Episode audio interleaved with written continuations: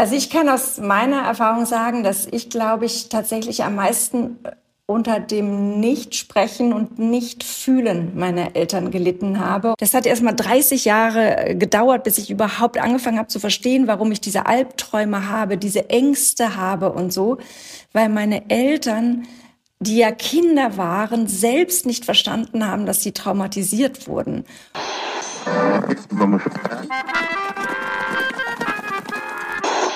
Sie empfangen Radio Almata. Steppenkinder, der Aussiedler-Podcast. Hallo Edwin, schön dich wiederzusehen. Hallo Ira. Wir sind heute im Oberschlesischen Landesmuseum in Ratingen bei Düsseldorf und wollen uns mit der Frage beschäftigen, ob wir notorische Heimatsuchende sind oder sogar Heimatexperten. Ähm, ich habe zumindest das Gefühl, viele, aber keine richtige Heimat zu haben. Wie ist denn das bei dir? Ja, ich habe auch das Gefühl, dass ich mehrere Heimaten habe. In Kasachstan, wo ich geboren wurde, dann irgendwie auch in der Ukraine, wo meine Großeltern gelebt hatten und aber auch Süddeutschland, wo ich aufgewachsen bin. Mittlerweile sehe ich es als Privileg, so viele Heimaten zu haben. Und ich glaube, dieses Gefühl, das du und ich haben, das haben viele Menschen mit Wanderungsgeschichte. Und äh, vor allem auch die vielen Aussiedlerinnen und Aussiedler. Hier in Deutschland ist ja eine riesige Gruppe, es sind über vier Millionen Menschen. Ob sie jetzt nun aus dem postsowjetischen Raum kommen, aus Polen oder Rumänien, das eint uns, glaube ich, alle. Ja, in dieser Folge sprechen wir darüber, unter anderem mit Dr. David Skrabania, dem Leiter des Oberschlesischen Landesmuseums hier in Ratingen, wo wir heute sind, sowie anschließend mit der Journalistin und Autorin Christiane Hoffmann, die ein Buch über ihre Heimatsuche geschrieben hat. Ich glaube, letztes oder vorletztes Jahr auf jeden Fall ein Bestseller. Und sie ist stellvertretende Sprecherin der Bundesregierung. Ja, und es gibt einen besonderen Anlass, der uns heute nach Ratingen gebracht hat. Und zwar wird heute die Wanderausstellung eröffnet zu Russlanddeutschen. Darüber können wir noch später sprechen. Aber zunächst möchten wir euch unseren Gast heute vorstellen, Dr. David Skrabania. Er leitet das Kulturreferat für Oberschlesien. Er leitete, genau, für mehrere Jahre. Mit ihm sprechen wir auf jeden Fall über die Gemeinsamkeiten und Unterschiede zwischen Menschen mit Wurzeln in Oberschlesien, die kurz nach Ende des Zweiten Weltkriegs nach Deutschland Deutschland ausgesiedelt sind und denen, die ab den 80ern hergekommen sind. Und wir sprechen mit ihm auch über Gemeinsamkeiten und Unterschiede zwischen Aussiedlern aus Polen und der Sowjetunion. Aber zunächst zu seiner Biografie, die ganz ähm, typisch oder untypisch ist für Leute mit Migrationsgeschichte. Da waren wir uns irgendwie nicht ganz einig, denn sein Werdegang war nicht so ganz gerade. Und schon mal vorab, unter anderem ist er Erbenermittler. Aber das werden wir später auflösen, denn äh, da äh, haben wir uns auch erstmal gefragt, was macht eigentlich ein Erbenermittler? Aber um den Spannungsbogen zu halten, zunächst mal zu David Skrabania. Er wurde 81 im oberschlesischen Tarnowitz geboren ist dann 88 als Aussiedler mit seiner Familie in die Bundesrepublik Deutschland übergesiedelt. Dann hat er erstmal seinen Realschulabschluss gemacht, dann eine Ausbildung als Bauzeichner, dann war er vier Jahre bei der Bundeswehr und dann kommt das Typische oder Untypische. Er hat sich dann für einen zweiten Bildungsweg entschieden und hat sein Abitur nachgeholt, hat dann Geschichte und Slavistik an der Ruhr-Uni in Bochum studiert und dann 2019 sogar eine Doktorarbeit veröffentlicht mit dem Titel Keine Polen, Bewusstseinsprozesse und Partizipationsstrategien von Ruhrpolen zwischen der Reichsgründung und den Anfängen der Weimarer Republik. 2019 ist er dann Kulturreferent für Oberschlesien geworden und damit ein Kollege von Edwin. Was ein Kulturreferent macht, darüber sprechen wir vielleicht auch mal ganz kurz. Und äh, seit 2023, also seit Februar, leitet er das Oberschlesische Landesmuseum hier in Ratingen. Eine beeindruckende Biografie, Erstmal herzlich willkommen. Danke, dass du heute unser Gast bist. Herzlichen Dank für die Einladung. Und äh, herzlichen Glückwunsch zu der Ernennung zum Direktor, zum Leiter dieses Museums. Ich hätte sofort eine spontane Frage. Und zwar kann es sein, dass äh, du, David, mal als Aussiedler in Marienfelde in Berlin warst? Ja, das stimmt. Ich war in Marienfelde, aber nicht als Aussiedler. Ich habe dort ähm, für das äh, Landesamt für Gesundheit und Soziales, für das LAG, so ein Projekt bearbeitet äh, zur Geschichte des Notaufnahmelagers Marienfelde.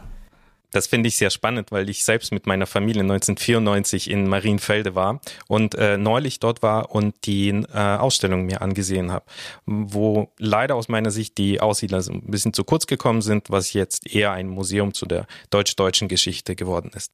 Ich habe ja eben ein bisschen von deiner Biografie gesprochen. Du bist nicht den geraden Weg zum Studium gegangen, sondern es gab sozusagen Umwege. Bist du jetzt im Nachhinein froh, dass es die gab oder hättest du dir gewünscht, irgendwie gleich Eingang in die akademische Welt zu finden? Ich glaube, im Nachhinein bin ich froh über die Umwege, äh, darüber, dass ich in einem Alter von 25, 26 Jahren erst das Studium begonnen habe und wenngleich es leider auch in Deutschland so ist, dass ähm, je später man studiert, je später man ähm, vielleicht auch seine Dissertation schreibt, desto schwieriger ist es dann auch beruflich anzukommen, glaube ich, für mich persönlich hat es schon ähm, große Vorteile gebracht, äh, das Ganze ein bisschen äh, in einem anderen Bewusstsein zu machen und nicht in einer in einem Bewusstsein dieser dieser strukturierten äh, Weise, dass man direkt nach dem Abitur studieren geht und dann vielleicht mit 25 fertig ist und dann macht man vielleicht eine Dissertation oder man macht zwischendurch auch Praktika und so weiter. Ich denke, dass wenn man später dazu kommt, man auch viel fokussierter das Ganze angeht, äh, viel ernsthafter. Und ähm, ja, das hat sicherlich im Nachhinein mehr gebracht, als es geschadet hat. Und war es bei dir auch so, dass deine Eltern wollten, dass du erstmal was Gescheites lernst? Also meine Eltern wollten, dass ich Lehrerin werde. Habe ich zwei Wochen durchgezogen, das Studium, und habe dann gewechselt. Ja, also das glaube ich war bei mir ähnlich. Ähm, ich habe äh, von zu Hause mitgenommen, lerne was Vernünftiges und ähm, dann hast du irgendwann einen guten Job, bist Geselle, kannst dein Geld, deine Brötchen verdienen, Familie und so weiter. Und ich glaube, das ist so ziemlich typisch. Das habe ich auch in meinem Umfeld erlebt mit ähm, bei bekannten Freunden, äh, die auch Ähnliches eben auch erlebt haben, Ähnliches zu Hause auch gehört haben. Aber ich glaube, irgendwann habe ich dann gemerkt, wie vielleicht auch viele andere, das ist doch nicht das Wahre. Also die Ausbildung zum Bauzeichner hat mir jetzt nicht so die Freude bereitet wie, wie vielleicht äh, meinem Bruder, der das auch gelernt hat und der bis heute als Techniker arbeitet. Ähm, bei mir war eher dieser Drang, irgendetwas anderes zu machen, auch vielleicht Geschichte zu studieren, sehr ausgeprägt. Und der kam dann etwas später zum Tragen, als ich mich dann während der Bundeswehrzeit entschieden habe, ähm, noch was Sinnvolles abends zu machen und äh, eben ein Abendgymnasium besucht habe. Und ähm, ja, ich denke, das ist ziemlich typisch für uns Aussiedler, dass unsere Biografien äh, nicht so geradlinig sind, gerade für die Aussiedler, die vielleicht als Kinder oder Jugendliche nach äh, Deutschland gekommen sind, dass äh, da vielleicht auch ein bisschen von Seiten unserer Eltern auch Understatement betrieben wird, betrieben wurde. Und äh, ich denke zu Unrecht, denn du hast gerade äh, Marienfelde angesprochen. Ich habe da auch in der Grundschule sehr viele Interviews geführt damals äh, bei diesem Projekt. Also ich war nicht für die Ausstellung zuständig in Marienfelde, sondern für die Publikation, äh, die danach entstanden ist.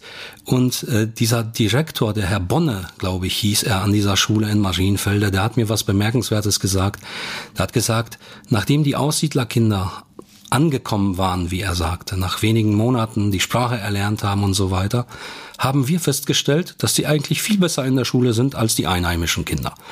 Das meine ich so ein bisschen mit dem Understatement, dass man durchaus auch aus dem kommunistischen Bereich äh, viele Skills und viel Können auch über die Schule vermittelt bekommen hat, die dann hier vielleicht nicht direkt auch so erkannt worden sind äh, die Potenziale vielleicht auch nicht ausgeschöpft worden sind. Und insofern glaube ich schon, dass diese äh, nicht so geradlinigen Karrieren, nenne ich es mal jetzt so, Biografien bei Aussiedlern äh, ausgeprägt sind.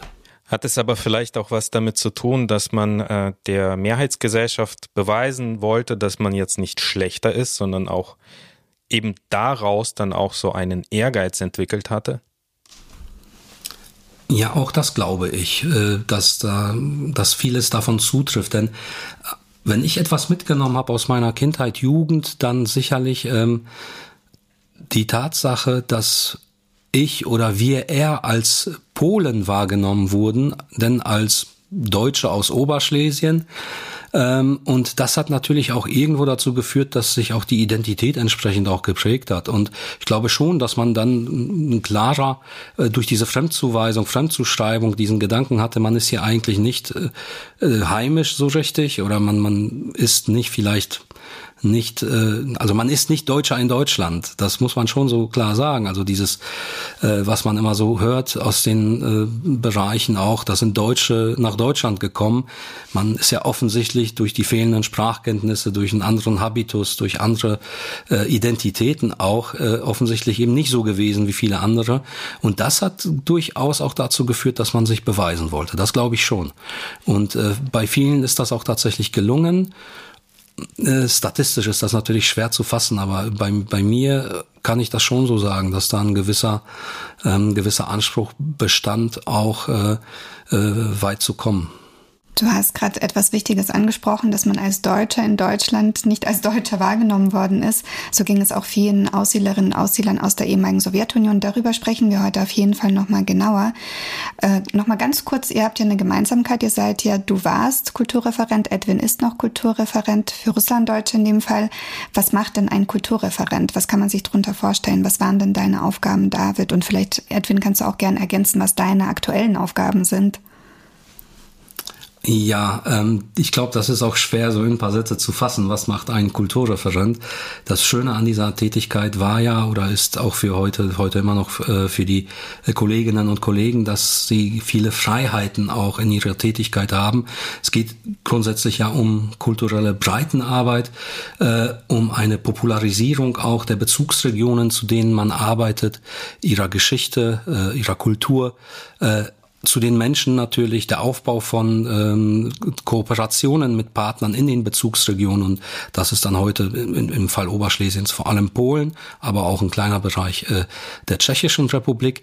Also eine sehr spannende Tätigkeit, die eben auch in die Zivilgesellschaft hineinwirkt und auch das Feedback aus dieser Zivilgesellschaft auch wieder zurückerhält. Und ich glaube, gerade in dieser Arbeit und auch in der Arbeit von so Museen, die sich halt eben äh, mit äh, diesen Bezugsregionen, mit den Herkunftsregionen der Aussiedler und auch der Vertriebenen und Flüchtlinge beschäftigen, ist ein Faktor sehr, sehr wichtig, der aber so in der offiziellen Verlautbarung gar nicht so sehr rüberkommt, nämlich Völkerverständigung. Ich glaube, wir sind als Mittler zwischen den Völkern, zwischen den Nationen unterwegs und äh, das macht diese Aufgabe dann auch noch besonders wertvoll, wie ich finde. Wir sind insgesamt neun Kulturreferentinnen und Kulturreferenten, die in Deutschland verteilt sind und die jeweils für verschiedene Herkunftsregionen der deutschen Aussiedler, Vertriebenen und Flüchtlinge zuständig sind und eben diese Arbeit, die äh, David jetzt gerade beschrieben hat, auch äh, machen und jeweils an zum größten Teil an Museen, bis auf einen Fall, da ist der Kollege in München an ein Kulturinstitut angebunden. Und konkret beschäftigen sich Kulturreferenten zum Beispiel mit diesem Podcast. Und äh, in solchen Formaten erzählen wir der Mehrheitsgesellschaft, der Bevölkerung, die Hintergründe zu diesen Bevölkerungsgruppen, die nach dem Zweiten Weltkrieg äh, infolge von Flucht und Vertreibung oder auch Aussiedlung hier nach Deutschland gekommen ist. Und da ähm, wäre jetzt die Überleitung zu meiner nächsten Frage, und zwar mh, hm, das Oberschlesische Landesmuseum in Ratingen bei Düsseldorf. Also ich musste irgendwann mal googeln, wo Ratingen ist. Äh, ist eine kleine Gemeinde, aber dann auch nicht richtig Ratingen. Ich bin gerade hergefahren, bin S-Bahn-Station Hösel, glaube ich, ausgestiegen. Und äh, hier, so wie ich das verstehe, wird die ähm, Kulturgeschichte einer Region dargestellt, aber im Sinne, ein, Sinne eines Landesmuseums. Eine Region, die mehrere hundert Kilometer von hier entfernt ist und äh, früher wohl so an dem südöstlichsten Zipfel des Deutschen Reiches war. Nun ist diese Geschichte, ich glaube, für die Mehrheit äh, vielleicht so ein bisschen abstrakt und viele fragen sich, warum denn hier? Meinst du, was müssen Bürger, Menschen über Schlesien heute wissen und warum ist denn das relevant für die heutige Zeit? Ähm, man kann äh, das, äh, ich glaube, auf zweierlei Weise beantworten. Einmal mit der Geschichte der Landsmannschaft der Oberschlesier, die in Hösel ihre Heimat gefunden hat. Und aufgrund dessen ist auch das Museum, das später gegründet worden ist, auch an dieser Stelle. Viel interessanter für mich ist eigentlich die Begründung, dass man einmal klar darauf verweist, dass Oberschlesien halt über viele Jahrhunderte äh, zum Habsburger Reich und dann zu Preußen gehört hat äh, und äh, nach, dem, nach dem Ersten Weltkrieg auch geteilt wurde zwischen Polen und Deutschland, weil es eine Region war, die eben nicht so homogen deutsch, deutschsprachig war, sondern ganz im Gegenteil eine sehr heterogene Region war mit einer Bevölkerung, die auch äh, polnische Dialekte sprach oder mährische Dialekte.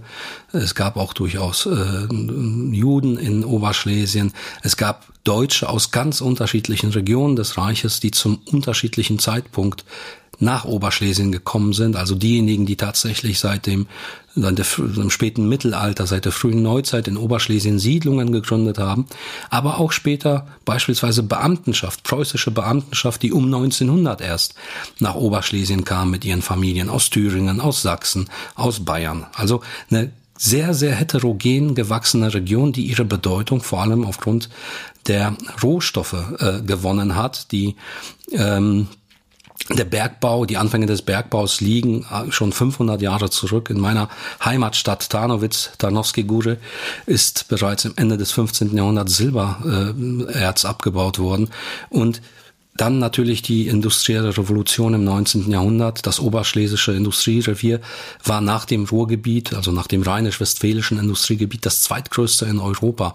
Und daraus schöpfte es seinen Reichtum, daraus schöpfte es seine Bedeutung auch für Deutschland. Aber Oberschlesien ist auch eine Region von Zuwanderung und Abwanderung. Und die Verbindung nach Nordrhein-Westfalen, die sind mindestens 160, 170 Jahre alt. Denn schon um 1870 kamen die ersten Oberschlesier an Rhein und Ruhr, um hier in Bergwerken, in Hütten zu arbeiten. Es waren mehrere zehntausend Personen, die schon damals kamen, zum Teil blieben, zum Teil wieder zurückgingen, aber die eine stete Migrationsbewegung aus Oberschlesien in das heutige Land Nordrhein-Westfalen, damals gab es das natürlich noch nicht, ähm, begonnen haben, ähm, in, in, in Kraft gesetzt haben, also Migrationswege in Kraft gesetzt haben, die bis heute Bestand haben. Und das zeigt sich natürlich ganz stark dann nach 45, nicht nur durch die äh, Hunderttausenden Vertriebenen und Flüchtlinge, die nach Nordrhein-Westfalen gekommen sind, sondern dann vor allem die Aussiedler aus Oberschlesien. Und ich habe mal so eine Rechnung auch aufgemacht äh, von den circa 1,5 Millionen Aussiedlern aus Polen insgesamt äh, kamen weit über 900.000 aus dem historischen Bereich Oberschlesien und von denen circa 600.000 nach Nordrhein-Westfalen. Also wir sprechen hier von einer sehr, sehr großen Bevölkerungsgruppe und wir sind sozusagen das Bindeglied zwischen der Heimat dieser Menschen, der alten Heimat und der neuen Heimat dieser Menschen. Witzig, das ist äh, ähnlich wie bei den russlanddeutschen Spätaussiedlern, weil ich glaube, genau so viele russlanddeutsche Spätaussiedler sind damals nach Nordrhein-Westfalen äh, verteilt worden. Insofern hält sich das, glaube ich, sogar ziemlich gleich. Ich finde die, die Logik dahinter, weil wir sind ja immer dabei zu erklären, warum brauchen wir denn diese Museen, die irgendwelche Regionen darstellen, wo irgendwann mal Deutsche gelebt haben. Äh, oft hat es ja bei der Mehrheitsgesellschaft sogar so ein, so ein, so ein, so ein Gedanken, äh, es ging ja um deutschen Kolonialismus und das sind ja eigentlich eher Sachen, die man kritisch äh, betrachten soll, als jetzt im Sinne von Heimat ausstellen. Aber so wie ich das verstanden habe, in den Ende 40er, Anfang 50er Jahre, als man sich Gedanken darüber gemacht hat, was macht man mit der Kultur der Vertriebenen und, äh, und der, der, der, der Geflüchteten, später der ausgesiedelten Menschen, das ist ja ein Teil ihrer Heimat. Und so wie Bayern, Baden-Württemberg oder Nordrhein-Westfalen eben ihre Landesmuseen haben und da ihre Landesgeschichte darstellen, so war der Logik nach auch die Möglichkeit geschaffen worden, dass diese Gruppen an ihre Heimat erinnern und darstellen und vermitteln an die breite Öffentlichkeit. Insofern sehe ich, sehe ich da sehr viele Parallelen auch zu unserer Einrichtung in, in Detmold. Also es geht darum, den betroffenen Menschen ein Stückchen ihrer Heimat zu geben und der Mehrheitsgesellschaft die Möglichkeit zu geben, diese Heimat auch zu verstehen. Aber es gibt äh, so ein Umdenken in diesem Prozess. Man verabschiedet sich in den musealen Einrichtungen von der, vom Konzept Heimatstube hin zu einem öffentlichen Museum. Wie war das hier an dem, an dem Museum? Hast du diese Zeit erlebt, als man quasi vom Heimatmuseum zum öffentlichen, modernen Museum übergegangen ist? Ich denke, in den letzten Jahren haben wir diesen Übergang auch in irgendeiner Weise versucht, äh, aktiv auch zu gestalten, durch eine andere Art äh, der äh, musealen Ausstellung, durch viele Veranstaltungen, durch äh, Podiumsdiskussionen, durch ähm, Refer Referenten, die hier vorgetragen haben und immer mit einem Gedanken der Anschlussfähigkeit der Themen, weil uns natürlich schon bewusst ist, dass das, was du gerade völlig zu Recht gesagt hast und auch diesen Vergleich zu bayerischen oder baden-württembergischen bayerischen Landesmuseen äh, Museen angestellt hast. Ähm, uns ist völlig bewusst, dass trotzdem Oberschlesien für viele hier irgendwie ein mythologisierter Ort ist äh, vielleicht oder irgendwo weit weg im Osten liegt. Ähm, wieso machen wir diese Themen hier? Aber ein Beispiel, ähm, wir haben jetzt eine aktuell eine Ausstellung zur eben Zeit, als Oberschlesien geteilt war zwischen Deutschland und Polen, 22 bis 39. Und anhand dieser Ausstellung äh, kann man vieles andere zeigen, nämlich andere europäische Konflikte auf ethnisch-nationaler Ebene äh, vergleichend darstellen, wie beispielsweise den Jugoslawien-Konflikt, der auch aktuell wieder mit, mit äh, Bosnien-Herzegowina, mit dem Kosovo in gewisser Weise aufzuflammen scheint. Der Ukraine-Krieg natürlich, ganz klar, die Krim, äh, auch Nordirland-Konflikt, das ist vielen Leuten noch näher im Bewusstsein dran aber auch aktuelle Geschehnisse wie im Baskenland, die Thematik der Basken und der Freiheitsbestrebung der Basken oder der Schotten oder nehmen wir Katalonien auch zuletzt. Äh, all das ist in gewisser Weise vergleichbar mit dem historischen Beispiel Oberschlesiens und äh, hier vielleicht auch noch eine besondere, eine Besonderheit, dass damals der Versuch, wie über eine Konvention, also über ein Abkommen, ein internationales Abkommen der Frieden gesichert werden sollte, das ist eigentlich äh, die Ursprungsidee für andere Friedensverträge in anderen europäischen und sogar Weltregionen. Also das heißt, die Anschlussfähigkeit der Themen versuchen wir auch darzustellen, die Bedeutung von Geschehnissen, historischen Geschehnissen in Oberschlesien, äh, auch für die Entwicklung beispielsweise von internationalem Recht. Und damit kommen wir dem auch ein wenig entgegen, weil eine Heimatstube in der Tat wollen wir auch in Zukunft dann auch nicht mehr sein, weil diese Heimatstuben ähm, glaube ich, auch äh, nicht mehr in die Zeit passen. Es, es ist ganz schwierig, politisch-historische Bildung auf Grundlage von Heimatstuben auch äh, durchzuführen. Und ähm, weil man auch viel mehr in Multimedia jetzt inzwischen auch geht, beispielsweise auch in den Museen.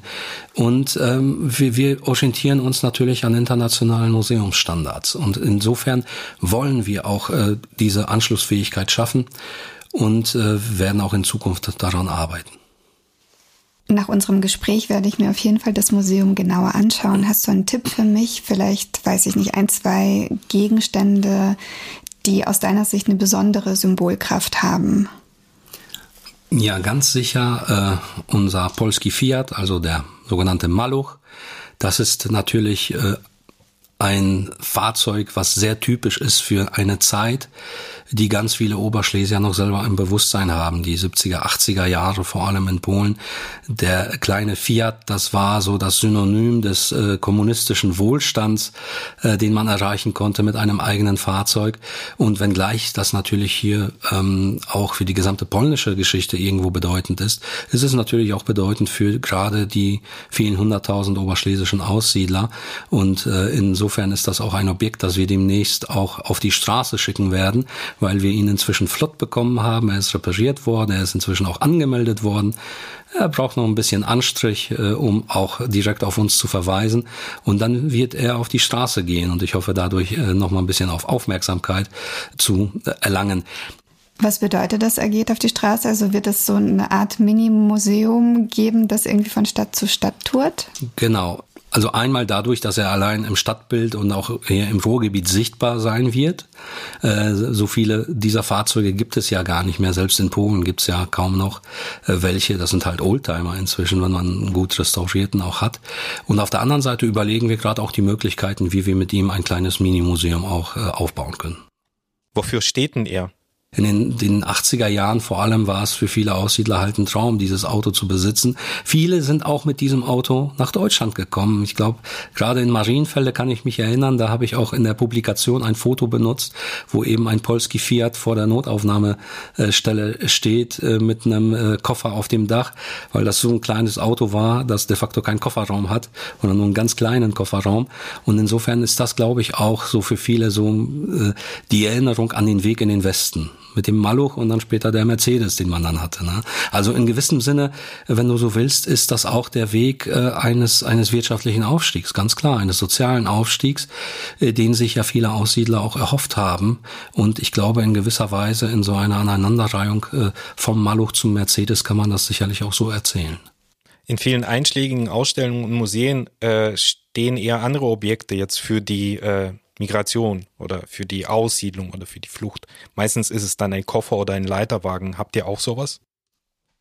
Ja, auch, auch bei uns steht ein Koffer, sogar mehrere, auch ein kleiner Handwagen, ein, ein Gepäckwagen.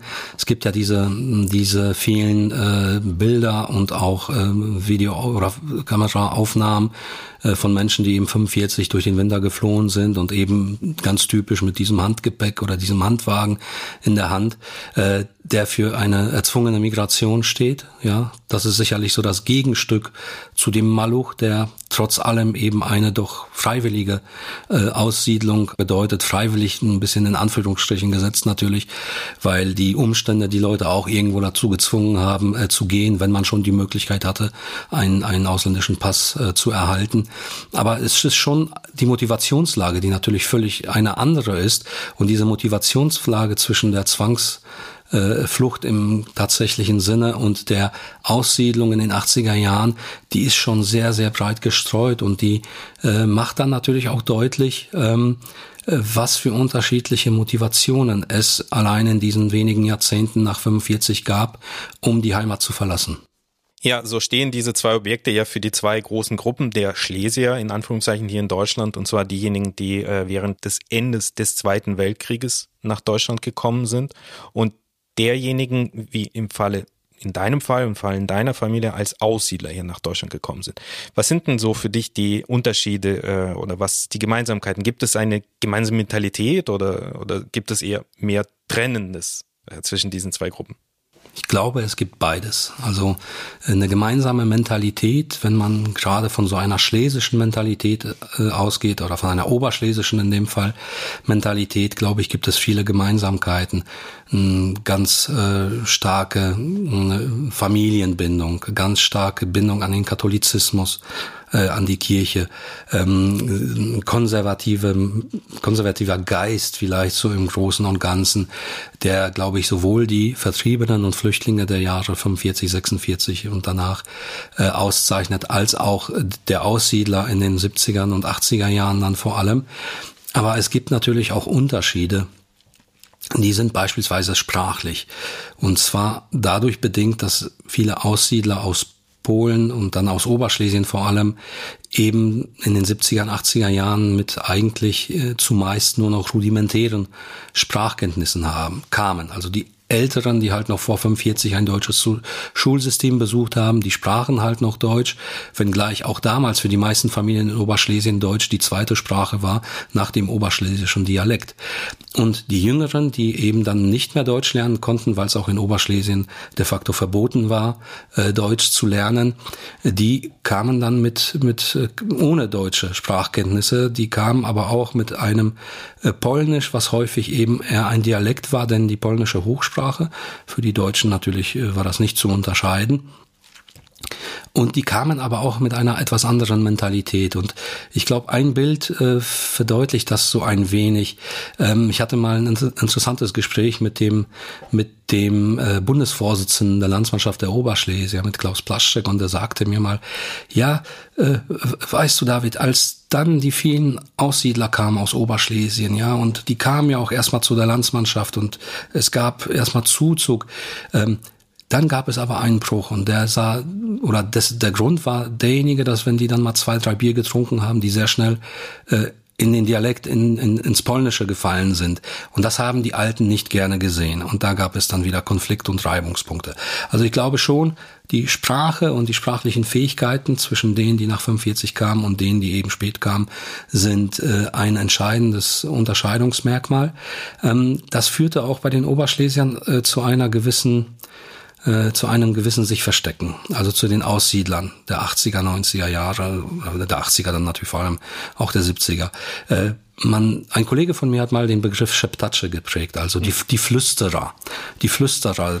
Auch ein schönes Bild, das ich auch selber aus meinem Stadtteil kenne, wo ich gewohnt habe, wenn, wenn der Verkaufswagen des äh, Schlesiers kam, ja, und im Endeffekt vor dem Verkaufswagen eigentlich nur Schlesier standen, haben die trotzdem entweder nur sehr leise miteinander gesprochen, damit bloß nicht auffällt, dass sie an ihrem Akzent als äh, Schlesier oder gegebenenfalls dann als Polen wahrgenommen werden. Äh, aber auch wenn sie untereinander gesprochen haben, haben sie versucht, versucht, Deutsch zu sprechen. Also dieses äh, sich verstecken in irgendeiner bestimmten Art und Weise, um dem Bild eben des Deutschen aus Oberschlesien zu entsprechen, ähm, das hatte schon äh, gewisse tragische Züge, möchte ich auch sagen. Denn das hat auch in der zweiten und dritten Generation dann zwar einerseits zu einer doch zügigen, guten Integration auch geführt, aber dann auch zum Sprachverlust zum großen Teil und auch zum Verlust äh, dieses Bewusstseins für die Heimat bei den, bei den jüngeren Oberschlesiern. Und ähm, das ist sicherlich ein, ein Phänomen eben der Aussiedler, ähnlich sicherlich in bestimmten Bereichen zu den Russlanddeutschen, wobei ich da glaube, äh, bei den Russlanddeutschen, so heterogen die Gruppe auch ist, äh, die russische Sprache ist da viel selbstverständlicher irgendwie verankert als jetzt das Polnische bei den Oberschlesiern. Und ähm, das ist vielleicht dann auch dieser Unterschied noch, äh, den dazu nennen ist. An diesem Punkt können wir vielleicht auch bei unserem Gespräch mit Christiane Hoffmann nachhaken. Das passt ganz gut, also weil sie gehört eben zu einer anderen Generation oder zu einer anderen Gruppe. Ähm, aber jetzt hast du die Russlanddeutschen angesprochen, das passt ganz gut. Ich wollte dich nämlich ganz gerne fragen, wir sind ja heute hier, weil die Wanderausstellung eröffnet wird. Wo siehst du denn Gemeinsamkeiten oder auch Unterschiede in den Gruppen, also Aussiedlerinnen aus der Sowjetunion und Aussiedlerinnen aus Polen? Ja, ähm, ich denke, den, den letzten Punkt, den ich angesprochen habe, der, der hat schon, äh, der ist schon ziemlich entscheidend, der ist schon ziemlich wichtig. Also ich glaube, diese sprachliche ähm, Abkehr bei vielen Oberschlesiern, der Versuch, eben diesem Bild zu entsprechen, äh, des, des äh, deutschen Vertriebenen oder des deutschen Aussiedlers, der ist bei den Oberschlesiern schon ziemlich stark ausgeprägt, auch über die Generationen hinweg. Es hat sich inzwischen auch geändert, ähm, weil ähm, zu Beginn wollten die Leute unbedingt Teil dieser Gesellschaft werden, die Oberschlesier. Sie wollten also in den 90ern äh, die Sprachkurse, Arbeit, Wohnung, das war eben das, um anzukommen. Irgendwann sind sie dann auch selbstbewusster geworden und haben dann auch nicht alles so kritiklos auch an dieser Gesellschaft für gut befunden, sondern haben aus diesem Selbstbewusstsein, was auch entstanden ist über die Integration, sich auch immer mehr hier als Teil dieser Gesellschaft gefühlt und waren dann auch bereit, äh, hier auch Dinge zu kritisieren, beispielsweise, die ihnen nicht gefallen haben. Und mit dieser äh, Kritik kam auch wieder so eine gewisse Rückwendung auch in Richtung Polen, in Richtung Oberschlesien, äh, weil man dann sagte, na ja, das war auch nicht alles schlecht dort. Ne? Und ich meine Familie ist, meine Kinder sind dort geboren. Wir sind auch da in Urlaub gefahren. So schlecht war es nicht. Und vor allem merken viele dann auch, naja, äh, Polen hat jetzt auch einen Riesenschritt gemacht. Ja, seit dem Beitritt in die EU, das Land entwickelt sich, Oberschlesien entwickelt sich, viele Dinge werden äh, immer moderner. Äh, wenn man da hinfährt, merkt man das ja wirklich, wenn jemand 20 Jahre nicht da war, der erkennt das Land nicht wieder. Also auch Oberschlesien konkret erkennt er nicht wieder. Und ich glaube, äh, da kommt es dann auch schon wieder zu so einer Hinwendung dann nach einer gewissen Zeit. Also diese, dieser Prozess, sich erstmal ganz stark anzupassen, um sich zu integrieren, dann der Aufbau von Selbstbewusstsein und dann der, der als dritter Schritt die, die wieder Rückhinwendung zu der Heimatregion. Das ist, glaube ich, ziemlich typisch für die Oberschlesier. Äh, wie, wie das sich mit den Russlanddeutschen fällt, ist für mich schwierig zu, äh, zu, im Vergleich zu setzen, im Kontext zu setzen. Ja, ich glaube, das ist schon fast eine philosophische Frage. Also ähm, ich glaube, da gibt es auch unterschiedliches, äh, unterschiedliche Herangehensweise an, an diese Frage in der heterogenen Gruppe der Russlanddeutschen. Ähm, ich glaube, ein wesentlicher Unterschied ist, weil Ira vorhin nach Unterschieden auch gefragt hat, ähm, war ja eben der Umstand, dass die russlanddeutschen Spätaussiedler vor allem erst ab den 90er Jahren gekommen sind und das war der große, der sehr große Rest von denen, die nach dem Zweiten Weltkrieg hier hängen geblieben sind. Das waren ja gerade mal 10.000 oder 20.000, lässt sich jetzt schwer sagen. Diejenigen, die damals die Landsmannschaft der Deutschen aus Russland gegründet haben, deren Wandausstellung äh, heute eröffnet wird. Und äh, so haben wir eigentlich nur die Perspektive der äh, frisch gekommenen, äh, der Spätaussiedler, die sehr dominiert. Ähm, ich stelle mir das aber innerhalb der Oberschlesier auch als einen gewissen Konflikt vor, so dass man, dass man sich nichts erzählen kann. Also dass die einen die anderen nicht als die, die richtigen Schlesier äh, äh, definieren und die anderen definieren dann den die neuen eher als Polen. Äh, gibt es da auch irgendwie Konflikte oder Seid ihr vielleicht für die alten Schlesier sogar sowas wie die Heimatexperten und könnt denen eher die Heimat sogar schmackhaft machen und näher bringen? Ja, auch das ist ganz schwierig äh, zu beantworten. Äh, ja, ich glaube, diesen, diesen Konflikt äh, gab es. Das hatte ich mit diesem Beispiel äh, äh gerade auch äh, versucht zu erklären, der eben auch sprachlich dann hervortrat aber natürlich auch eine andere Mentalität hatte. Die Leute, die in den 80er, 90er Jahren gekommen sind, sind in einem kommunistischen Staat sozialisiert worden. Sie haben sich wahrscheinlich auch deswegen äh, leise integrieren wollen, zurückhaltend sein wollen, nicht auffallen, weil sie natürlich auch ihre Erfahrungen gemacht haben mit einem Staat, der eben unfrei war und sie wollten nicht auffallen. Ja, ähm, die alten Oberschlesier, so wie ich sie hier jetzt auch noch erlebe und erlebt habe, die auch die Landsmannschaft mitgeprägt waren, die haben natürlich ein ganz anderes Selbstbewusstsein. Es gibt ja auch äh, zahlreiche von denen, die mh, mm, äh, aus Familien kommen, die in der Zwischenkriegszeit deutsche Minderheit im polnischen Staat waren. Also auch das ist noch einmal ein Unterschied, äh, die eine ganz andere mh, mm, Herangehensweise auch haben in Bezug auf Mentalität, Identität und so weiter. Äh, und ich denke, ähm, die Konflikte, man ist dem vielleicht äh, irgendwo ausgesetzt gewesen, aber es war sicherlich nicht so, dass, äh, äh, dass es nach außen auch äh, getragen worden ist. Das waren sicherlich so interne Konflikte, gerade dort, wo man äh, in Vereinen zusammengearbeitet hat oder irgendwas ge geschafft hat, aber so auf, auf so einer ähm, sozialen Ebene, glaube ich, gab es diese Konflikte gar nicht so. Ich hoffe. Das, da ich glaube, das war jetzt ein Zeichen im Hintergrund. Ich weiß nicht, ob man es hören konnte, hat es nämlich geklingelt. Aber vielleicht müssen wir, glaube ich, ihr zum Schluss kommen, weil du bist ja heute auch eingebunden als Hausherr sozusagen bei der Eröffnung. Wir wollten noch auf das Thema Erbermittler zu sprechen kommen. Und Edwin. Das ist spannende Thema, weil wir uns ja mit solchen Familiengeschichten beschäftigen im Sinne von Familienforschung. Aber was jetzt ein Erbermittler ist, also ich könnte es mir so als einen der Traumjobs neben meinem Traumjob als Archäologen vorstellen. Okay, ähm, ich habe ja das Ganze dann irgendwann nicht mehr gemacht, nachdem ich hier Kulturreferent geworden bin. Also ich glaube, bleib dann doch lieber bei, dein, bei deinem Kulturreferat sein und werde nicht Erbenermittler, obwohl in der Tat es ist ein, ein spannender, äh, spannender Beruf, äh, der natürlich jetzt nicht irgendwie so reglementiert ist. Man kann es nicht irgendwie lernen. Oh, eine Ausbildung ist mir jetzt nicht bekannt, dass es äh, äh zu, zu etwas solchen eine Ausbildung gibt. Aber es ist hochinteressant. Äh, wie läuft es vonstatten? Naja, vor allem die Aufträge, die ich hatte, waren Aufträge, die kamen von Gerichten. Und sie kamen von Gerichten, weil Leute irgendwo einsam gestorben sind. Wir leben in einer immer älter werdenden Gesellschaft, äh, in einer Gesellschaft, in denen die Familienstrukturen eben nicht mehr so sind wie vielleicht noch vor 30, 50 oder 70 Jahren.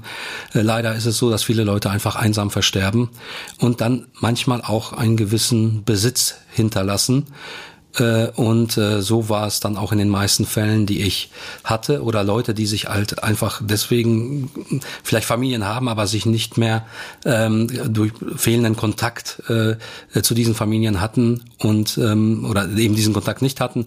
Und deswegen äh, kam es dann dazu, dass ein Gericht nach einem Tod, Todesfall dann erstmal gucken muss, wo sind die rechtmäßigen Erben? Und wenn es eben kein Ehemann, Ehefrau, keine Kinder und vielleicht Geschwister gibt, dann muss man schon in die sogenannte dritte Erbordnung gucken. Und dritte Erbordnung bedeutet Cousins, Cousinen und, und Nachkommen und so weiter. Da ist man schon weit entfernt. Und auch hier natürlich Nachwirkungen der Jahre 45, 46. Also ich habe mich in meiner Erbenermittlungstätigkeit ganz äh, klar auf die ehemaligen deutschen Ostgebiete konzentriert. Ähm, die Familien sind auseinandergerissen worden mit Flucht und Vertreibung 45. Ja, der, der, der eine Bruder hier, der andere dort, der eine in Schleswig Familie sein neues Leben aufgebaut, der andere in Bayern und dann irgendwann nach Jahrzehnten verlieren sich die Nachkommen aus den Augen. Ähm, das heißt, die Erbenermittlung in diesem Bereich bedeutet halt häufig Recherche vor Ort und manchmal tatsächlich auch vor Ort es kam vor, dass ich mal in irgendein Oppelner Dorf gefahren bin, dort äh, durch die Gegend gelaufen bin, äh, an die Häusertüren geklopft habe, auf dem Friedhof nach dem Namen gesucht habe, äh, dessen Nachkommen ich äh, finden musste und äh, mit einfachen Leuten auch ins Gespräch gekommen bin. Und man glaubt gar nicht, wie äh, viele Leute auf so einem Dorf, anders als in Städten, noch wissen, wer wann wo gewohnt hat und wo die Nachkommen ausgereist sind. Ähm, es gab aber auch wirklich historisch gesehen sehr spannende äh, Sachen auf der Suche nach Erben. Ich erinnere mich an einen Fall einer Wolleniendeutschen Familie, äh, die nach der neuen Grenzziehung nach dem Ersten Weltkrieg äh, 20, äh, 1920 polnische Staatsbürger geworden sind, in der Nähe von der Stadt Łódź, die dann 1940 sozusagen heim ins Reich mussten, äh, in der Nähe von Lodz zunächst und dann irgendwann nach Zwickau gekommen sind, glaube ich, und, und dann äh, nach 45 über das gesamte Bundesgebiet verteilt wurden. Interessanterweise waren äh, äh zwei der Kinder der damals äh, äh, von mir, also um 1900 geborenen Kinder, auch noch in den USA geboren, in Pittsburgh. Also da gab es bei dieser Familie noch eine Auswanderung in die USA und eine Rückkehr nach Wohnen, die dazwischen lag. Also unglaubliche Mobilität auch schon damals von diesen Menschen, ob freiwillig oder dann erzwungen. Und ähm, man rekonstruiert eben diese Familienstrukturen und äh, das Spannende am Ende ist vielleicht, äh, zumindest für mich, nicht so sehr, wie viel die Leute, dass sie sich, dass sich die Leute dann über das freuen, was sie erben. Äh, viele erben halt nur wenig. Ja, das sind ja mein, manchmal geht's da um, um keine Ahnung, 20.000 Euro, die dann auf 30 Personen verteilt werden. Aber wenn Sie diesen genealogischen Baum dann in den Händen halten und sich anschauen können, endlich mal nachvollziehen können, woher kommen wir eigentlich? Wie viele Geschwister hatte der Großvater oder der Vater oder die Mutter? Wo sind die alle hin? Äh, das ist für die Leute natürlich noch äh, eine ganz andere, äh, also das ist für sie wahrscheinlich das Ganze, was es noch viel wertvoller macht als, als das bisschen Geld meistens ich glaube, das wäre auch mein Traumjob. Also wenn ich mit, äh, mit dem hier fertig bin, mit Journalismus und Kommunikation, dann werde ich auch Erbermittlerin. Ich weiß nicht, ob wir das jetzt noch in die Folge aufnehmen. Aber was ich auch sehr spannend finde, mit Menschen, die aus äh, als Aussiedler aus Polen gekommen sind oder eben als Vertriebene und Flüchtlinge nach dem Zweiten Weltkrieg, ist für mich persönlich immer so diese Überlegung, im Grunde hätten meine mennonitischen Vorfahren damals sich nicht entschieden, nach Russland zu gehen, kurz nachdem Preußen Westpreußen äh, quasi bei den Teilungen Polens einverleibt hatte, dann wären sie wahrscheinlich auch als Aussiedler aus Polen jetzt gekommen. Denn ich meine, die kamen aus der Gegend um Danzig und ihres Großeltern oder die Woliniendeutschen zum größten Teil sind aus Kongress Polen dann nach Wolinien eingewandert und wären sie dort geblieben, wo sie davor gelebt haben, wären sie wahrscheinlich auch aus, als Aussiedler aus Polen gekommen. Insofern äh, haben wir da wirklich sehr vieles Gemeinsames und ich glaube, das ist auch so das europäische also die europäische DNA besteht halt eben in diesen verschiedenen Migrationswegen und man findet mit jedem irgendwo eine Gemeinsamkeit in einer der vielen Herkünfte. David, vielen Dank für das Gespräch. Wir werden gleich rübergehen, die Wanderausstellung gemeinsam eröffnen sozusagen. Und ähm, ihr dürft noch gerne dranbleiben, denn es folgt noch ein Interview mit Christiane Hoffmann und dir weiterhin alles Gute als Museumsleiter hier in Ratingen. Danke. Herzlichen Dank für euren Besuch und ähm, die Möglichkeit, dass ich mit euch auch äh, hier dieses Interview führen konnte. Danke. Edwin und ich freuen uns riesig, dass wir jetzt die Möglichkeit haben, mit Christiane Hoffmann zu sprechen. Sie ist unter anderem Journalistin gewesen für die FAZ als Auslandskorrespondentin in Moskau und hat auch für den Spiegel gearbeitet. Aktuell ist sie aber erste stellvertretende Sprecherin und erste stellvertretende Leiterin des Presse- und Informationsamtes der Bundesregierung. Und sie ist auch Schriftstellerin. 2022 erschien ihr Buch Alles, was wir nicht erinnern, das auf den Bestsellerlisten landete. Und darin geht es um den Fluchtweg ihres Vaters aus Niederschlesien. Die Familie musste nämlich 1945 vor der sowjetischen Armee fliehen. Erstmal herzlich willkommen, Frau Hoffmann.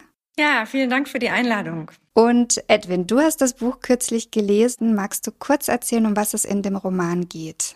Ja, ich äh, war sehr angetan von dem Roman. Ähm, in dem Roman geht äh, Christiane Hoffmann den äh, Fluchtweg ähm, der Familie ihres Vaters nach. Äh, sie starten mit dem ganzen Dorf, äh, das Dorf Rosenthal in Niederschlesien. Vielleicht können Sie uns anschließend erzählen, wo genau das liegt und wie das aussieht. Äh, das heute in Polen liegt und Rożena heißt. Christiane Hoffmann geht den Weg nach, äh, übernachtet zum Teil in den Orten, in denen die Familie damals und das Dorf auch übernachtet haben. Die sind ja damals mit ihren Gespannen äh, und auf Pferden und mit Leiterwagen da unterwegs gewesen durch diese Region, so im zuerst äh, von der Roten Armee fliehend und dann so ein bisschen im Windschatten der Kriegshandlungen in Niederschlesien und dann auch in Böhmen, also auf dem Gebiet äh, des heutigen Tschechiens. Sie unterhält sich mit Menschen dort. Sie sucht nach Zeitzeugen, die sich noch an die Flüchtlingstracks erinnern können. Und sie spricht auch mit den Menschen, die da leben, die selbst zum Teil Migrationserfahrungen aus der Kriegszeit haben, in der Zeit um 1939 bis 1945. Und ähm, er schließt sich damit nicht nur die Familiengeschichte, sondern auch so ein bisschen die Geschichte unserer äh, mitteleuropäischer Region, auch das Zusammenleben von Polen und Deutschen, Tschechen und Deutschen in ihren unterschiedlichen Herangehensweisen an diese Geschichte.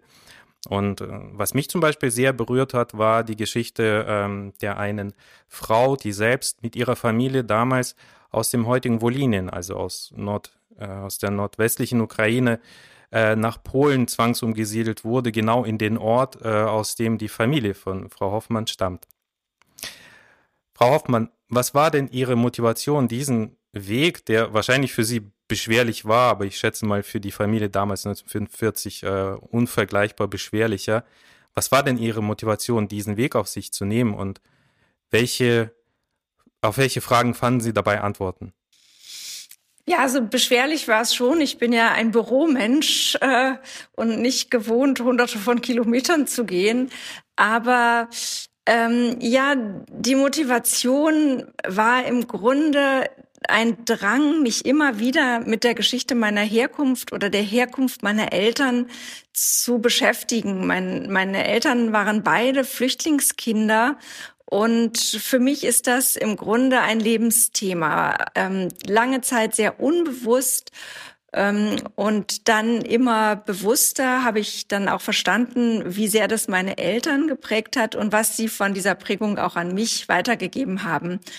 Und nach dem Tod meines Vaters wurde das Bedürfnis noch mal stärker und ähm, ich habe in seinen Unterlagen ähm, eine Liste der Orte gefunden, durch die damals dieser Treck gegangen ist. Und da wurde mir plötzlich klar, dass ich eigentlich diese Herkunft nicht nur in Rosenthal oder Rugina suche, wo ich mehrfach gewesen bin, inzwischen auch mit meinen Kindern, ähm, sondern dass vielleicht dieser Weg das Prägende auch gewesen ist. Und dann plötzlich sah ich so die Karte und suchte diese Orte und dachte, Mensch, das kannst du doch selber entlanglaufen. Und in dem Moment, wo ich das gedacht habe, wusste ich schon, das werde ich machen oder ich werde zumindest mal versuchen. Und dann bin ich relativ auch ohne viel Vorbereitung äh, losgegangen. Ja, und da, ja, es gab noch einen zweiten Teil der Frage, ne, was, was habe ich da gefunden? Also ähm, es war sehr unerwartet letztlich. Ich, ich habe gedacht, ähm, äh, also sozusagen als, als denkender Mensch und Intellektuelle habe ich gedacht, ich würde ganz viele schlaue Gedanken haben auf diesem Weg, wenn ich da mal losgehe und tagelang und, und so weiter.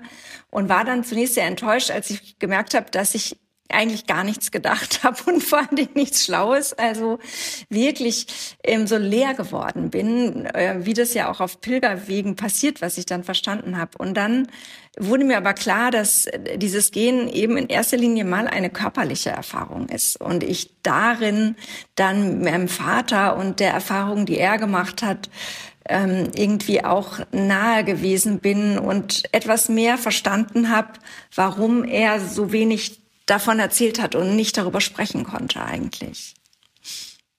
Ein Zitat hat mich sehr beeindruckt, oder beziehungsweise eine Stelle hat mich sehr beeindruckt und ich würde sie kurz mal vorlesen. Und zwar, Sie schreiben an einer Stelle, wir Heimatvertriebenen. Vielleicht können wir uns glücklich schätzen, denn unsere Heimat hat einen Grund. eine historische Ursache in den Tiefen des verfluchten 20. Jahrhunderts. Wir wissen, warum wir ohne Heimat sind. Denn sind wir nicht alle heimatlos? Sind wir nicht alle Vertriebene? Also die Spätaussiedler sind wohl das letzte Kapitel dieser kriegsbedingten Migration. Also wenn wir unsere Familiengeschichten betrachten, dann, dann äh, wurzeln sie alle in diesem verfluchten 20. Jahrhundert. Und ähm, dieses Gefühl können wir sehr gut nachvollziehen, denke ich mal, oder Ira? Ja, definitiv. Fühlen Sie sich denn persönlich als heimatlose Vertriebene oder haben Sie eine vielleicht vielfältigere Heimat als die Mehrheitsgesellschaft oder als Menschen aus der Mehrheitsgesellschaft? Ja, ich finde es total interessant, dass, dass Sie jetzt gerade dieses Zitat auswählen oder dass das äh, gerade Sie so besonders erreicht hat. Ähm, ja, ich sage ja auch an einer Stelle in dem Buch, wenn ich sage, ich komme aus Wedel, das ist der Ort, in dem ich aufgewachsen bin, in der Nähe von Hamburg, dann kommt es mir immer nur wie die halbe Wahrheit vor. Und so ist es, glaube ich, tatsächlich. Also ich komme eben nicht aus Wedel in der Weise, in der die anderen äh, Kinder dort, deren Familien seit Generationen dort leben, von dort kommen. Und ich habe eben aus meiner Familiengeschichte Heimat als etwas erlebt, was wir nicht hatten, sondern was wir eben verloren hatten. Und ich bin sicher, das gab es auch in Ihren Familien oder gibt es dieses verlorene Paradies oder dieser verlorene Ort, äh, an, an, dem, äh, an dem man hängt. Äh, man weiß, man wird dahin nie zurückkehren. Und ähm, und das hat mich, glaube ich, unbewusst, ohne dass ich das als Kind verstanden hätte, schon sehr geprägt. Und ich umkreise ja in dem Buch den Begriff Heimat und gebe viele Antworten darauf, was Heimat sein kann oder zitiere andere Menschen, die sagen, Heimat sind Menschen oder äh, Heimat kann ein Geruch sein oder ein Essen oder ja schlesische Hefeklöße oder ähm, so vieles. Aber ich würde sagen, dass ich das ähm, tatsächlich höchstens zum Teil habe und gehabt habe und dass Heimat in erster Linie etwas ist, was wir verloren haben. Haben Sie sich dadurch irgendwie äh, persönlich unterschieden von Ihren Mitschülerinnen, Mitschülern oder Ihren Freunden damals? Gab es da irgendwie so ein Gefühl des Unbehagens? Ich gehöre irgendwie dann nicht dazu? Verrückterweise haben wir darüber nie gesprochen. Das ist sicherlich auch ganz anders, als es heute jetzt bei Ihnen ist, wo man das weiß und wo ganz offen in einer Migrationsgesellschaft gelebt wird. Und damals waren in Schleswig-Holstein ja nach dem Krieg, also es war jetzt noch, bevor ich geboren wurde, aber nach dem Krieg war in Schleswig-Holstein ein Drittel der Bevölkerung Flüchtlinge. Und das heißt, in meiner Klasse Anfang der 70er Jahre waren bestimmt ganz viele Kinder, die Nachkommen von Flüchtlingen. Aber wir haben nie darüber geredet und ich habe es, weiß es bis heute von keinem meiner Mitschüler, ob das so ist. Und äh, das halt zeigt einfach nur, wie verschüttet dieses Thema war. Auch bei meinen Eltern, die haben nie darüber gesprochen. Jetzt, nachdem mir das Buch erschienen ist, kommen Freunde meiner Eltern, jetzt über 80 oder deren Kinder zu mir und sagen, ja, bei uns ist es auch so. Ich habe meine ganze Kindheit mit diesen Leuten verbracht, aber es wurde nie darüber geredet. Wir wussten es einfach nicht. Und trotzdem gab es so ein paar meiner Freunde, die richtig so aus alteingesessenen Wedeler Familien kamen. Und da habe ich schon gespürt, das ist was anderes. Ja, aber es war ganz anders als heute, wahnsinnig unbewusst, wahnsinnig verschüttet, das ganze Thema. Ja, ein Grund war wahrscheinlich auch, dass die Geschichte und die Erfahrungen der deutschen Vertriebenen nicht so richtig Bestandteil der etablierten Erinnerungskultur in Deutschland war.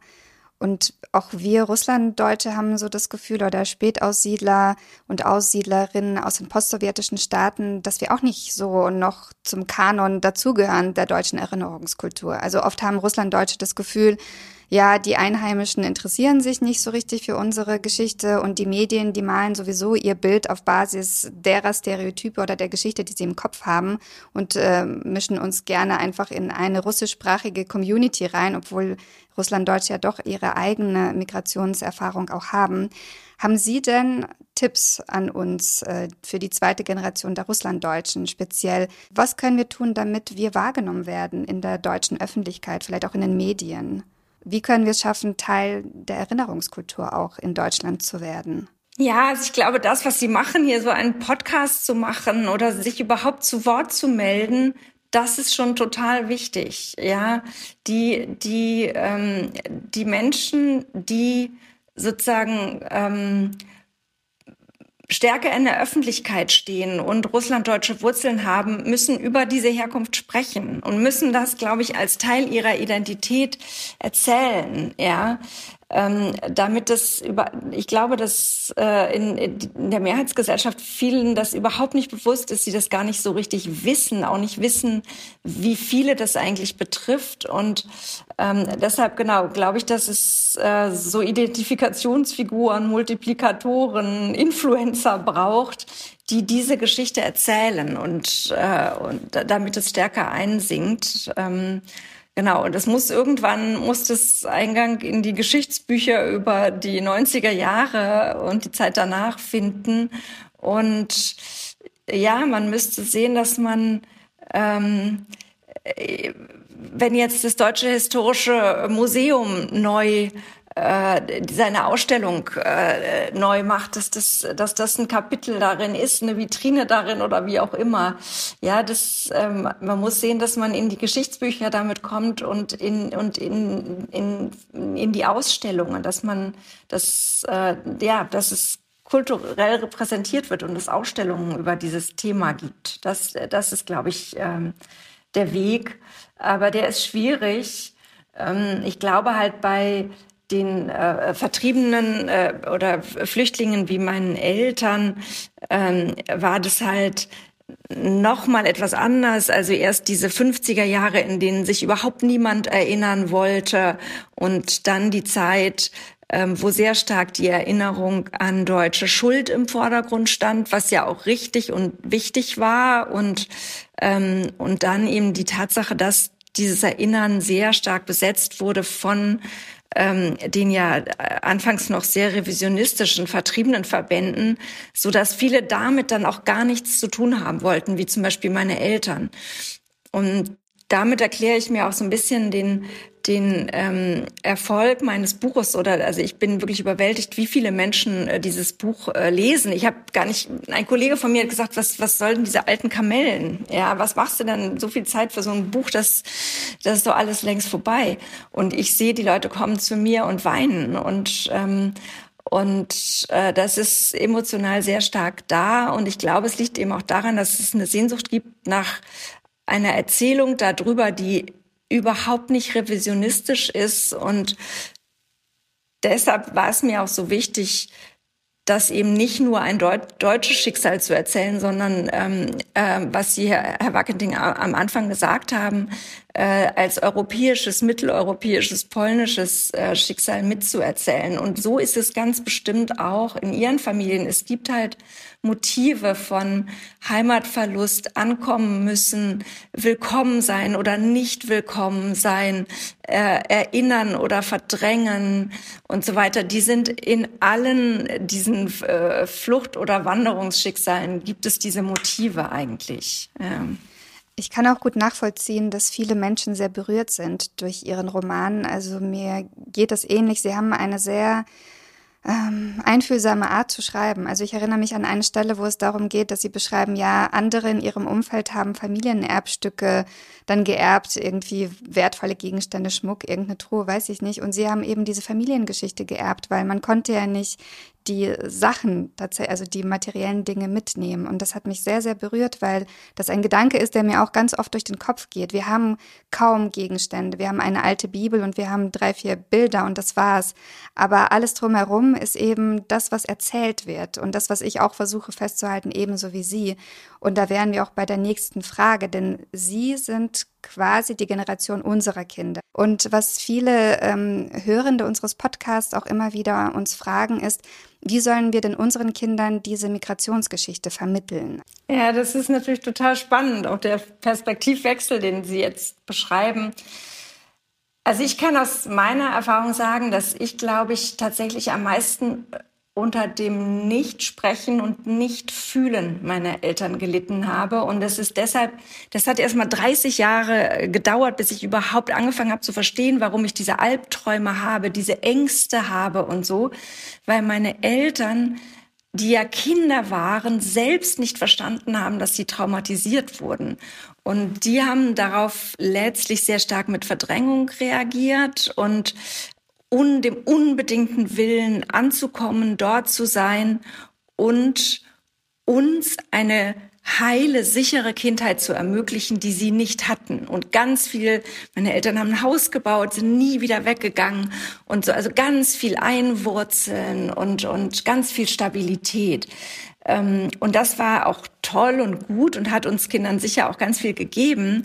Aber es wurde auch erkauft mit einer Art von emotionalen Erstarrung und, und, ähm, äh, Unmöglichkeit, das emotional irgendwie nachzuvollziehen, was sie erlebt hatten, sowohl für sie selbst als dann auch für uns. Ähm, und das, glaube ich, kann man heute ganz anders machen. Ja, ähm, äh, ich glaube, es ist auch deshalb leichter, weil ähm, ihr äh, Weggehen aus Russland ähm, war ja nicht kriegsbedingt. Ja, dadurch gibt es sozusagen diesen Element der Kriegstraumatisierung, der Toten in den Familien und so natürlich nicht und der vergewaltigten Frauen und also alle diese Dinge, die noch, die das noch schwerer machen zu sprechen.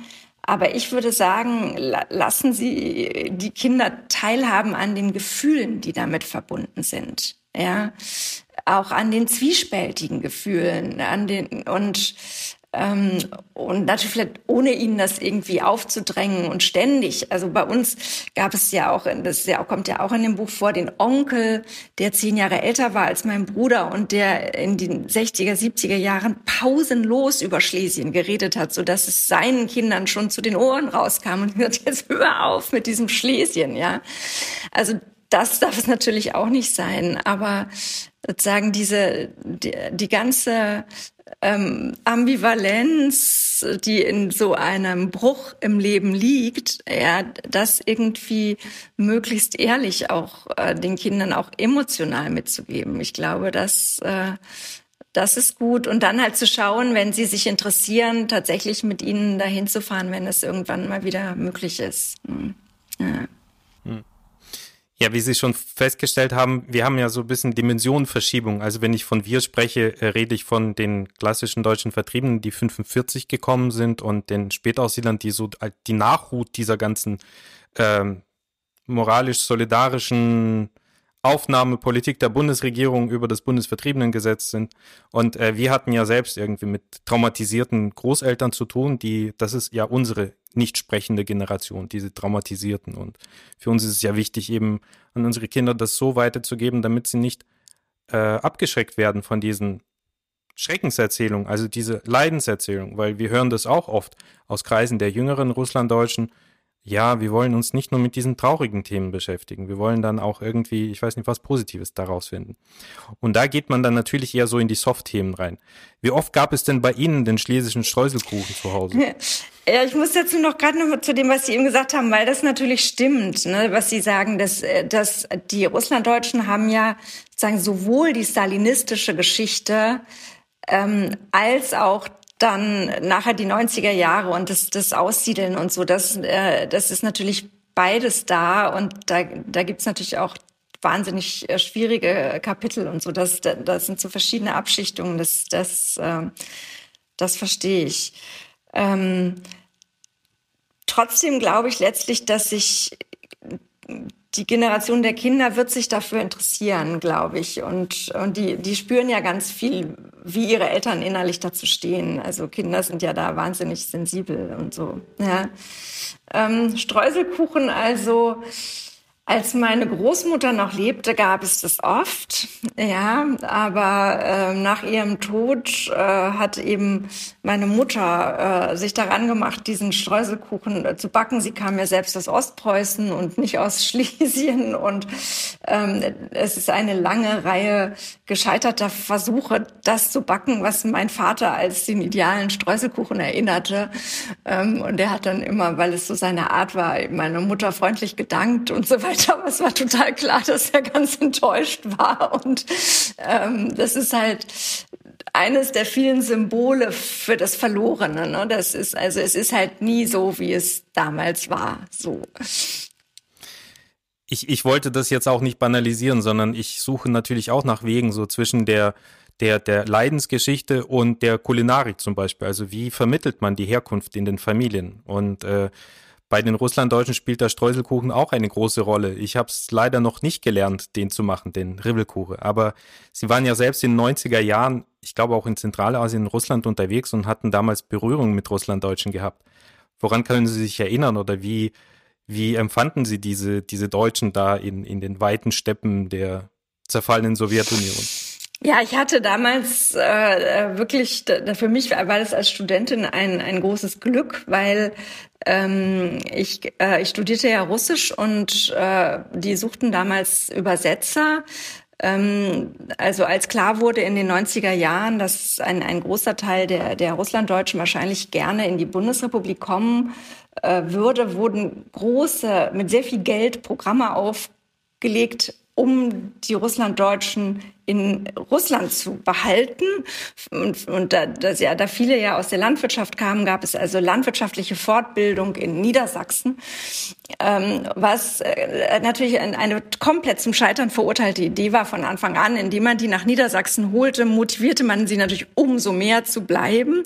Gleichzeitig wurden für mich als Studentin damals unfassbare Gelder dafür für meine Übersetzungsarbeit gezahlt und dafür durfte ich auch noch durch die Welt reisen und war eben einmal in, in, in Kirgisistan und, und dann ähm, in der, in, im Altai, im Westaltai, in der, in der Nähe von Banaul.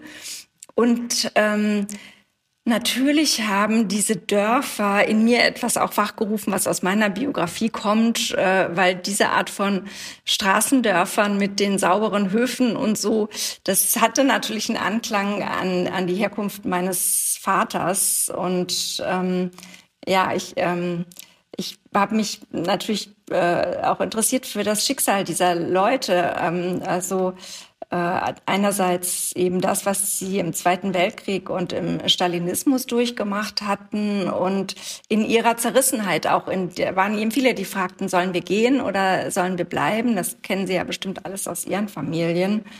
Ähm, und genau, dann kam, wir, wir haben damals die, also die ausgewählt sozusagen für diese Programme und dann kamen die nach Niedersachsen und besichtigten da irgendwelche landwirtschaftlichen Musterbetriebe und äh, es war total klar, dass, dass man das nicht nach Westsibirien transportieren konnte und das Ganze war wirklich schwachsinnig, aber ich als Studentin habe davon profitiert.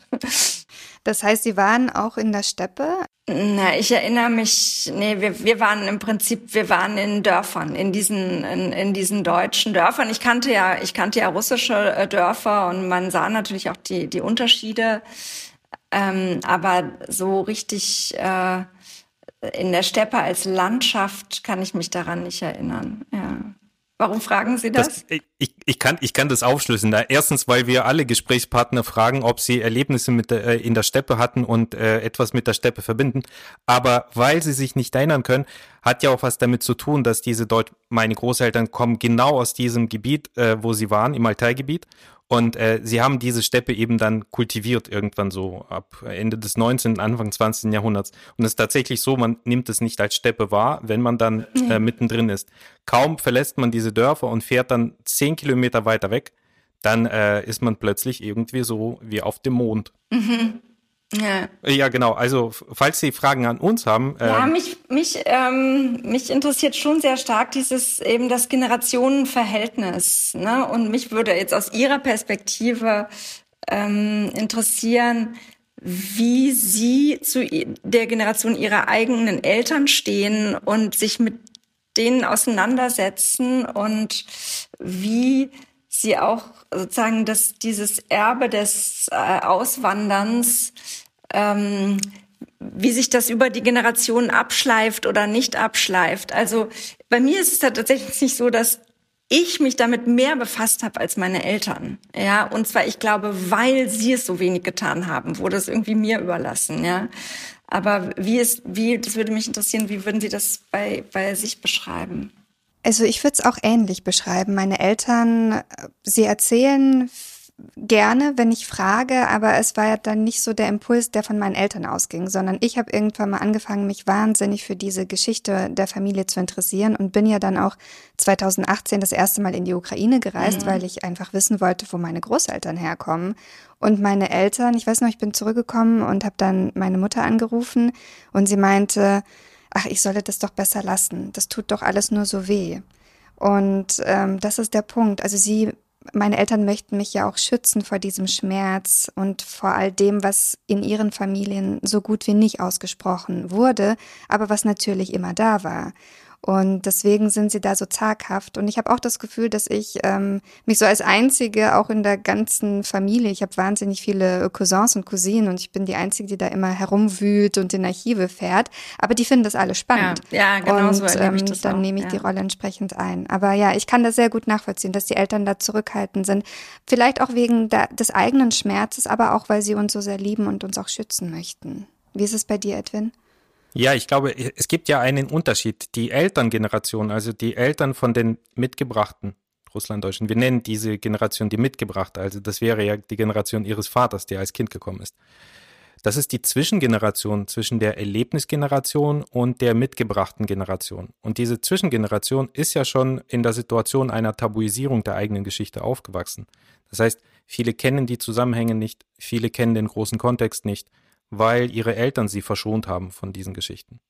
Und äh, ich glaube, wir haben mit einer Elterngeneration zu tun, die äh, auch ihrer eigenen Identität durch diese Ausgrenzungserfahrung, durch diese Tabuisierung auch mh, ausgeschlossen wurden aus ihrer Identität oder diese wurde ihnen genommen. Und wenn ihre Generation, also quasi die Kinder der Vertriebenen, der deutschen Vertriebenen, äh, vielleicht mit einem Gefühl des Unbehagens zu tun hatten, so haben diese Elterngeneration von uns eher mit dem Gefühl der, des Nichtwissens, wo man äh, hingehört, weil sie eben ausgeschlossen wurden aus diesen großen Erzählungen. Und das ist wahrscheinlich so der Unterschied. Und ähm, ja, und wir versuchen gerade im Museum für Russlanddeutsche Kulturgeschichte nicht nur der breiten Öffentlichkeit die Hintergründe der Migrationsgeschichte der Russlanddeutschen äh, äh, breit zu zeigen, sondern auch gerade dieser Generation auch Zugänge zu ihrer eigenen Geschichte anzubieten, damit sie einen Orientierungspunkt finden, um sich selbst erklären zu können, hier in dieser Mehrheitsgesellschaft.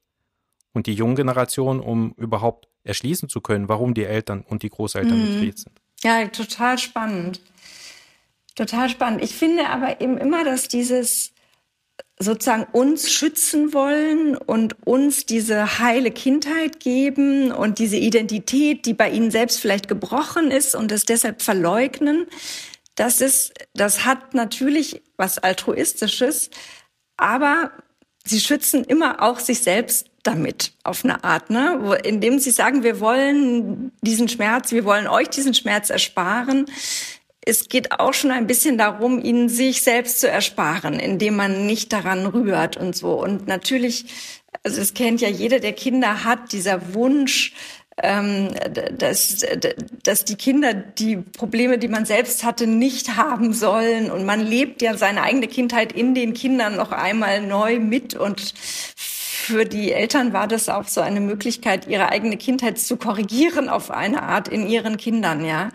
Aber es geht eben nicht auf. Ne? Es, es geht eben nicht auf. Es, es kommt irgendwo kommt es äh, hervor und muss dann bearbeitet werden. Ich finde es ja ganz schön, wie Sie in Ihrem Buch, wie Sie Ihr Buch abschließen, und zwar mit zwei Epilogen. Äh, und in dem einen richten sich Ihre Worte oder beziehungsweise Sie beschreiben eher die Situation ihrer Kinder, also ihrer Töchter, die auch einen Zugang gefunden haben zu der Region, zu Polen in dem Fall. Äh, und das andere richtet sich an die Allgemeinheit. Und zwar, sie äh, erwähnen oder beziehungsweise sie, sie beschreiben die Gründung des Dokumentationszentrums für Flucht, Vertreibung und Versöhnung jetzt auch als einen zentralen äh, Gedenkort oder einen Erinnerungsort an diese Geschichten. Sehen Sie da vielleicht noch einen Nachholbedarf in unserer Generation, diese Geschichten präsenter zu machen? Und äh, wäre das vielleicht auch sinnvoll, die Spätaussiedlerperspektiven damit einzubeziehen, also die Perspektiven der russlanddeutschen Spätaussiedler? Ja, das habe ich jetzt gerade auch überlegt, ähm, in dem Moment, wo, äh, wo Sie das äh, gesagt haben. Ähm, kann sein, dass das dort, aber ich bin nicht ganz sicher, ob es dort der richtige Ort wäre. Aber was auf jeden Fall wichtig ist, ist, dass es nicht nur so dieses russlanddeutsche Museum gibt, so singulär und wofür sich dann auch wieder nur im Grunde die Gruppe im Wesentlichen interessiert, die es betrifft, sondern es muss hereingeholt werden in die deutsche Geschichte. Ja, deshalb, man kann es in dem Dokumentationszentrum, finde ich, ist das ist schon eine Idee, die man sich überlegen könnte. Ähm, aber vor allen Dingen eben, wie ich vorhin gesagt habe, es muss äh, in, ins, ins Deutsche Historische Museum, in, in die Ausstellung über, über sozusagen die Grundausstellung über die deutsche Geschichte. Da gehört es auf jeden Fall rein. Man muss es in die deutsche Mehrheitsgeschichte reinholen. Ja, und das finde ich, äh, das finde ich eigentlich wichtig. Ich glaube, das war ein sehr schöner Schlusssatz oder eine Aufforderung an das Museum und an uns alle, was wir noch in unserer Gesellschaft voranbringen können, um alle Gruppen zu integrieren und ähm, die Erzählungen irgendwie auch weiterwirken zu lassen. Frau Hoffmann, vielen Dank für Ihre Zeit, für dieses wunderbare Gespräch und Ihren Roman, den wir an dieser Stelle nochmal ausdrücklichst empfehlen möchten. Der Titel ist Alles, was wir nicht erinnern.